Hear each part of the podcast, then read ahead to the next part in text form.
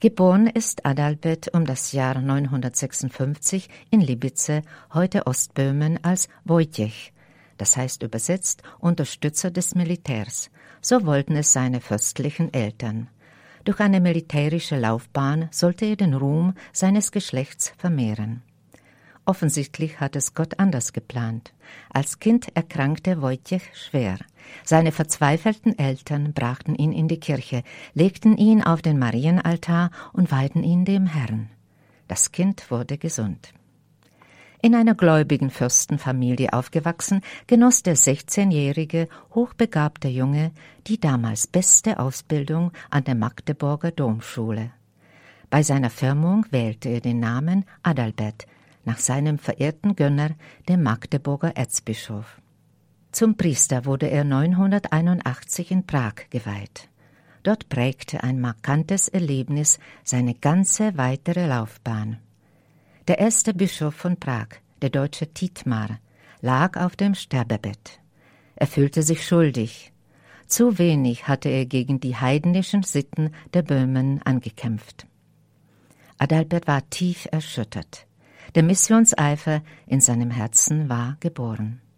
War es da nicht göttliche Fügung, ihn als Nachfolger zu wählen?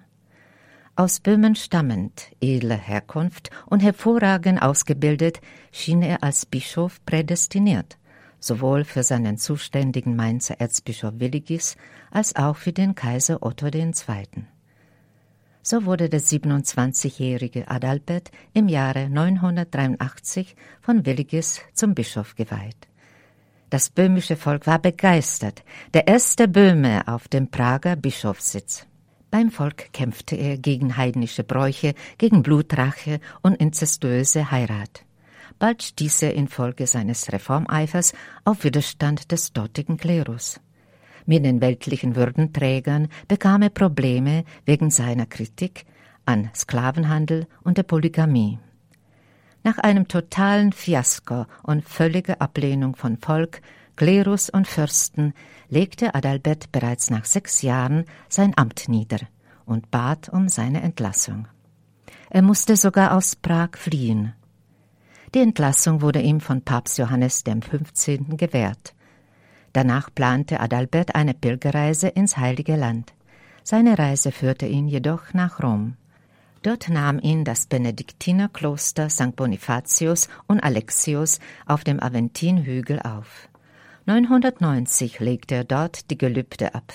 Er wurde Benediktinermönch. Wahrscheinlich waren die Jahre der klösterlichen Stille und der Zurückgezogenheit von der Welt die glücklichsten seines Lebens. Welch Ironie des Schicksals. In Böhmen hatten sich die kirchlichen Verhältnisse massiv verschlechtert. Der gute Ruf in Europa stand auf dem Spiel. So kam eine Delegation böhmischer Bittsteller 992 nach Rom und bat Papst Johannes den 15. um Adalberts Rückkehr und versprach, das ganze böhmische Volk wolle sich Adalberts Anordnungen fügen. Der Papst willigte ein, Adalbert gehorchte.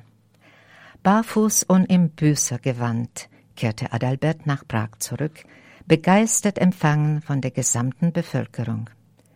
Mit missionarischem Eifer begann er von neuem. Er renovierte die Kirchen und gründete 993 mit zwölf seiner Mitbrüder aus Rom das erste Männerkloster Břevnov bei Prag, nach der Regel des heiligen Benedikt Ora et Labora. Dieses Kloster wurde für Jahrhunderte ein geistig-religiöses Zentrum Böhmens. Ein Novum war Adalberts finanzielle Planung. Die Einnahmen der Diözese sollten geviertelt werden. Erstens für die Leitung der Diözese, zweitens für die Priester, drittens für die Armen, viertens für den Freikauf der Sklaven und den Bau und die Renovierung der Kirchen. Adalbert unternahm auch einige Missionsreisen nach Mähren und Ungarn. Auf einer der Ungarnreisen taufte er den ungarischen König, den späteren heiligen Stephan. Adalberts Sittenstrenge und seine Reformen provozierten die Opposition. Auch die politischen Spannungen nahmen zu. Ein schreckliches Ereignis änderte jäh seine Lebensplanung. In der Prager Kirche St. Georg hatte Adalbert einer fürstlichen Ehebrecherin Asyl gewährt. Provokant vor seinen Augen übte die betroffene Familie Blutrache und köpfte die hilflose Frau. Weitere Feindschaften und politische Machtkämpfe nahmen zu und bewogen Adalbert Prag erneut zu verlassen. Nach diesem zweiten Misserfolg kehrte er 995 wieder nach Rom in das Benediktinerkloster auf den Aventin zurück. Aber auch dort ließ man ihn nicht lange in Frieden. Erzbischof Willigis und Papst Johannes XV. drängten Adalbert erneut, er möge nach Prag zurückkehren und dort seine Pflicht erfüllen. Bei diesem dritten Anlauf stellte Adalbert aber eine weise Bedingung. Das böhmische Volk solle seine Rückkehr wünschen. Wie von ihm erwartet, bekam er eine ablehnende, ja sogar hämische Antwort. In dieser Zeit wurde nämlich fast seine gesamte Familie Slavnikovci ausgelöscht, im Streit um die Vorherrschaft in Böhmen und Mähren. Diese Katastrophe entfachte Adalberts Missionseifer erneut. Er reiste nach Deutschland, nach Mainz zu seinem innigen Freund Kaiser Otto III. und dann nach Polen. Auf Wunsch des polnischen Herzogs Boleslau missionierte er in Polen und gründete 996 ein Benediktinerkloster in Tremschin. 997 begab sich Adalbert von Danzig aus zur Mission bei den Prutzen, heute Preußen. Von dieser Missionsreise kehrte er nicht mehr zurück. Am 23. April 997 wurde er in Tenkitten, heute westlich von Königsberg, brutal ermordet. Ein Adler soll seinen geköpften Leichnam bewacht haben, so die Legende. Bereits zwei Jahre nach seinem Tod, 999, wurde Adalbert von Papst Silvester II. heilig gesprochen. Bereits zwei Jahre nach seinem Tod, 999, wurde Adalbert von Papst Silvester II. heilig gesprochen. Der polnische Herzog Boleslau löste den Leichnam gegen Gold in Höhe von Adalberts Gewicht aus. Um das Jahr 1000 wurde Adalbert zunächst in der Metropolitankirche in Gnesen auf Polnisch Gniezno feierlich bestattet. Im Jahre 1039 wurden Adalberts Gebeine vom böhmischen Herzog Břetislav I. entführt und im Prager Veitsdom beigesetzt. In einem Reliquienbehälter befindet sich Adalberts Schädel. Kaiser Otto III. ließ in Aachen und Rom zu Ehre Adalberts Kirchen mit seinen Reliquien bauen. Am Dom zu Gnesen befindet sich eine Bronzetür aus dem 12. Jahrhundert mit einem Reliefzyklus zum Leben des heiligen Adalberts. Die Darstellung eines Wunders finden wir in der Aachener St. Adalbert Kirche. Eine Statue aus dem 14. Jahrhundert zeigt den Heiligen mit einem Aussätzigen, dem der Teufel aus dem Mund entweicht. Verewigt ist der heilige Adalbert auch auf dem Wenzelsplatz im Herzen Prags als der Landespatron und Hauptpatron der Prager Erzdiözese. Adalbert gilt als Schutzpatron von Polen, Ungarn, Böhmen und Preußen.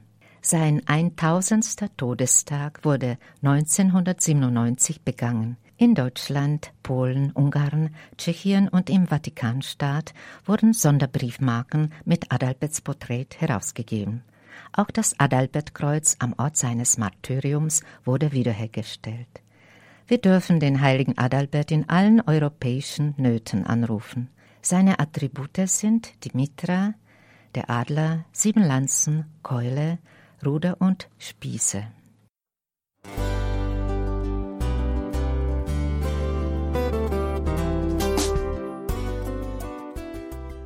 Liebe Zuhörerinnen und Zuhörer, Vielen Dank, dass Sie unser CD- und Podcast-Angebot in Anspruch nehmen.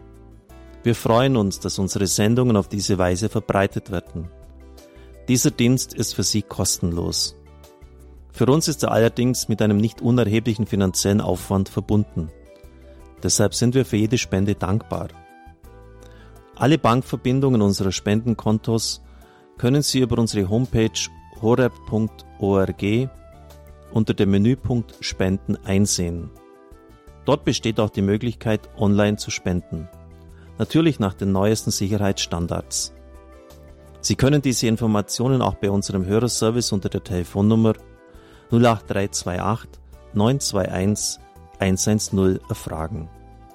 Ich wiederhole die Rufnummer 08328 921 110. Vergelt's Gott für Ihre Unterstützung. Ihr Pfarrer Kocher.